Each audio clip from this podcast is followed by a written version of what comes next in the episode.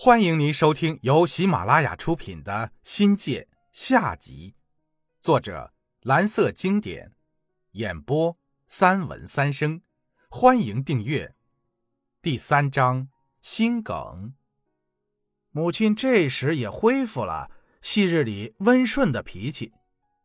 患病以后，母亲拒绝了家里其他成员的照顾，一刻都不愿意离开父亲。父亲的身影一直在母亲的视线里，几乎每隔十几分钟就得喊几声父亲的名字。见不着父亲，母亲会不踏实，心里发慌。父亲就像对待俏皮的小孩，连哄带逗，不定时的给母亲按摩大腿、腰肌。病后的母亲脾气有些难以捉摸。过凉或者是过热的水都不喜欢。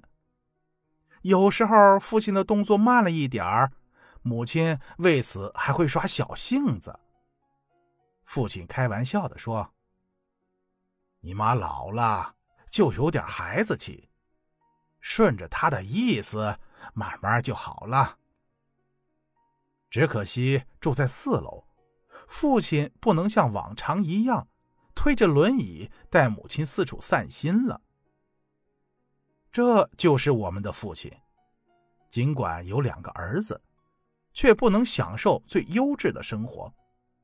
如今是有家回不去了，桂林没有住处，差不多到了两手空空的境况了。唯一有的就是一个相依有命的老伴儿了。我没有跟父亲谈起。他对现在这种生活境遇的感受。父亲天生憨厚老实，话不多，也不爱说笑，根本就不懂得交际。也许是几年前政治上的落差，让他感悟进了人生不长，生死由命，逆来顺受，就成了他此时最主要的性格。宝宝姓郑，父亲没有说一个不字儿。让父亲在外面租房子住，也没表现出一点的疑义。作为丈夫，生死与共的全力伺候妻子，无怨无悔。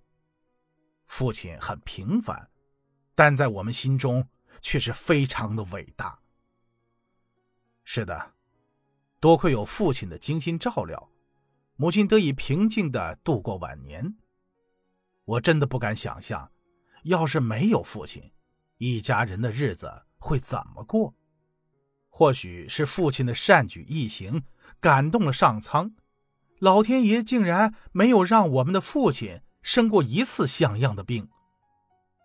父亲一生省吃俭用，平时不吸烟不喝酒，没有其他的嗜好，更是一辈子没有出过远门，一生中连飞机都没有坐过。母亲生病以后，除了上街买菜，硬是没有离开过母亲身边。该去的、该玩的、该吃的，想都没有想过。到了晚年，父亲已无暇考虑物质享受，一门心思的看护母亲。从母亲昏迷到现在每天端屎端尿，就这样，父亲欢心的伺候着母亲。让我们从繁重的体力劳动中解脱出来，得以安稳的工作和生活。父亲以他的忠诚和担当，实现了爱的承诺。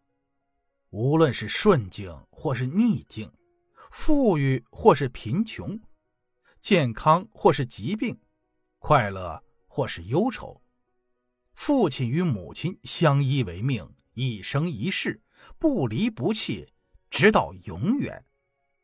这些誓言听起来是那么的耳熟，因为是现代小青年的结婚台词，却是父辈们终身追求并努力实现的爱情宣言。它成了我们后辈最宝贵的精神财富。父爱如山，庄重高大；父爱如天，博大深远。父爱如河，细长渊源。执子之手，与子偕老。从母亲病瘫到父亲去世，十二年了。父亲执着地坚守起自己的那份爱，从父母相濡以沫的关怀中，我看到了一个家族的精神和灵魂。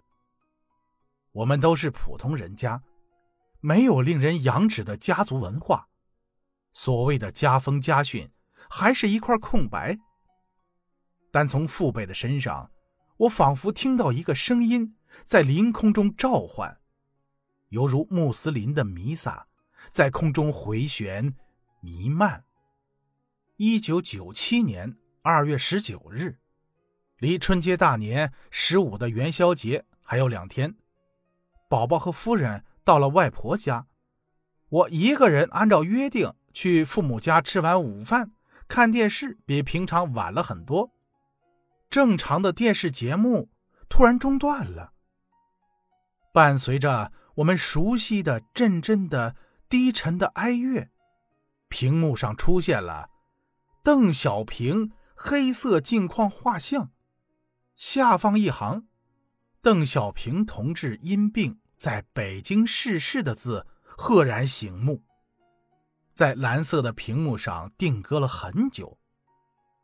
母亲睁大双眼，神情凝重。过了十几秒钟的时间，母亲。似乎从朦胧中醒悟过来，病瘫的大脑潜意识的流露出少许的惊恐神色，连连向我和父亲急声呼唤，嘴里发出啊啊的惊叹。播音员罗京正用沉重而悲哀的声音播送邓小平同志逝世的《告全党全军全国各族人民书》。一九九七年。